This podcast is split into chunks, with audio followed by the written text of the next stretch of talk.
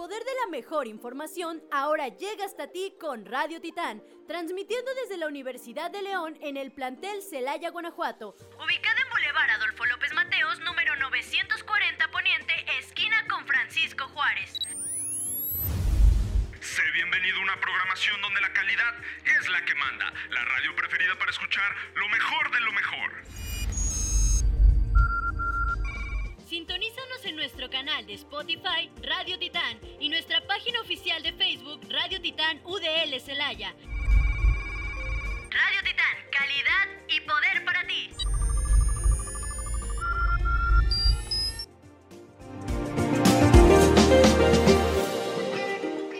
¿Qué onda? ¿Cómo están? Yo soy Naye. Y yo soy Pau. Y sean todos y cada uno de ustedes bienvenidos a un episodio más de De Todo Un Podcast, donde nuestro espacio es tu espacio. Y bueno, Pau, ya es viernes, ya por fin llegamos a la recta final de la semana.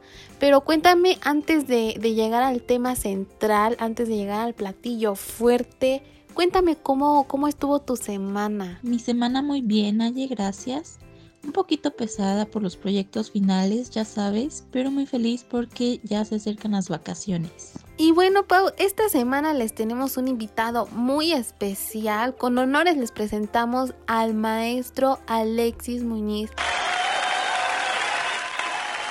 Alexis, bienvenido, ¿cómo estás?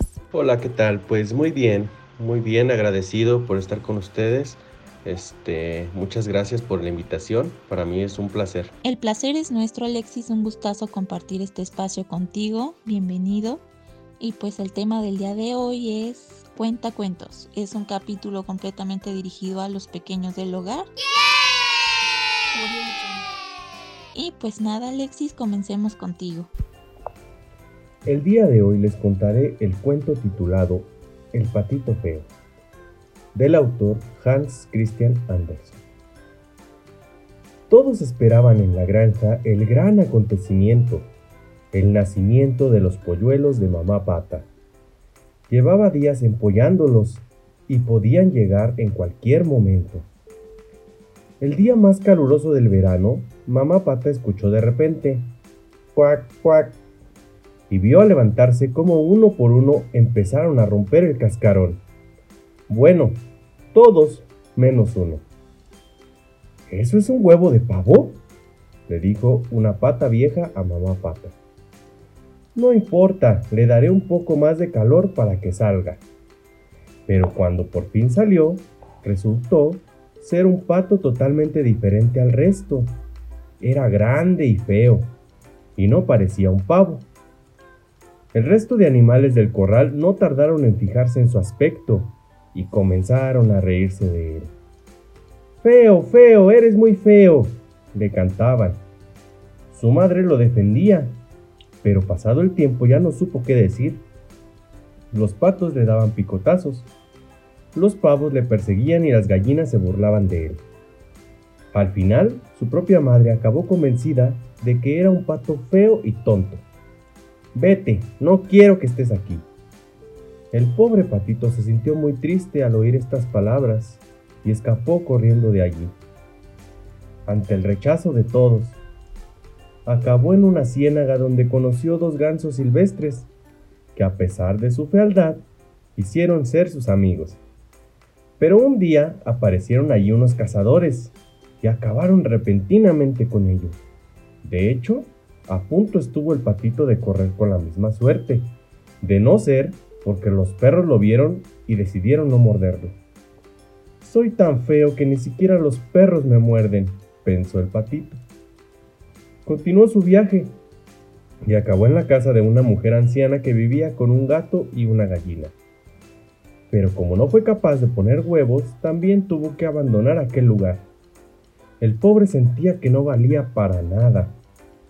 Un atardecer de otoño estaba mirando el cielo cuando contempló una bandada de pájaros grandes que le dejó con la boca abierta. Él no lo sabía, pero no eran pájaros, sino cisnes. ¡Qué grandes son! ¡Y qué blancos! Sus plumas parecen de nieve. Deseó con todas sus fuerzas ser uno de ellos, pero abrió los ojos y se dio cuenta de que seguía siendo un animalucho feo. Tras el otoño llegó el frío invierno y el patito pasó muchas calamidades. Un día, de mucho frío, se metió en el estanque y se quedó helado. Gracias a que pasó por allí, un campesino rompió el frío hielo y se lo llevó a su casa. El patito siguió vivo. Estando allí, vio que se le acercaban unos niños y creyó que iban a hacerle daño por ser un pato tan feo. Así que se asustó y causó un revuelo terrible hasta que logró escaparse de allí. El resto del invierno fue duro para el pobre patito, solo, muerto de frío y a menudo muerto de hambre también. Pero a pesar de todo, logró sobrevivir y por fin llegó la primavera. Una tarde en la que el sol empezaba a calentar, decidió acudir al parque para contemplar las flores que comenzaban a llenarlo todo. Allí vio en el estanque dos de aquellos pájaros grandes y blancos y majestuosos que había visto una vez hace tiempo. Volvió a quedarse hechizado mirándolos, pero esta vez tuvo el valor de acercarse a ellos. Voló hasta donde estaban y entonces algo llamó su atención, en su reflejo. ¿Dónde estaba la imagen del pato grande y feo que era? En su lugar había un cisne. Entonces, eso quería decir que se había convertido en un cisne. O mejor dicho, siempre lo había sido. Desde aquel día, el patito tuvo toda la felicidad que hasta entonces la vida le había negado. Y aunque escuchó muchos elogios alabando su belleza, él nunca acabó de acostumbrarse. Este cuento nos habla de la importancia de no juzgar a las personas por su apariencia, porque tal y como ocurre con el patito, podemos equivocarnos. Por otro lado, resulta interesante que el patito, a pesar de sufrir humillaciones constantes, nunca deseó vengarse ni hacerle daño a quien se lo hacía a él. El último de los valores que pone encima de la mesa este cuento es la humildad, pues aunque el patito acaba convirtiéndose en un espectacular cisne, eso no lo vuelve arrogante, y continúa dando a la belleza un valor secundario. Y ahora yo les contaré el siguiente cuento titulado La torre que alcanzó el cielo, cuento tradicional del Tíbet, versión de Paola Artman. Muy lejos de aquí existe un lugar en que se sienta a la sombra de la montaña más alta del mundo. Ese lugar se llama Sikkim y en él vivía un granjero llamado Wu que criaba cerditos. Un día, después de un gran ventarrón, Wu notó que todos sus cerditos se habían escapado. Muy triste, caminó sin pausa montaña arriba en búsqueda de sus preciados animalitos. Los días se convirtieron en semanas, las semanas en meses y los meses en años. Otros hombres se hubieran dado por vencidos y regresado a sus granjas, pero no Wu. Era tanta su dedicación por sus animalitos que siguió caminando montaña arriba hasta alcanzar el cielo. En ese hermosísimo lugar, Wu encontró a sus cerditos. Fue tanta su alegría que rogó a las personas del cielo que le permitieran quedarse con sus cerditos. No obstante, éstas se negaron y le dijeron, No puedes vivir aquí, este no es el momento, debes regresar a Sikkim. Wu emprendió su largo camino de regreso. Al llegar a Sikkim, les contó a todos acerca de las maravillas que había encontrado en el cielo. Debemos conocer ese maravilloso lugar, dijeron todos.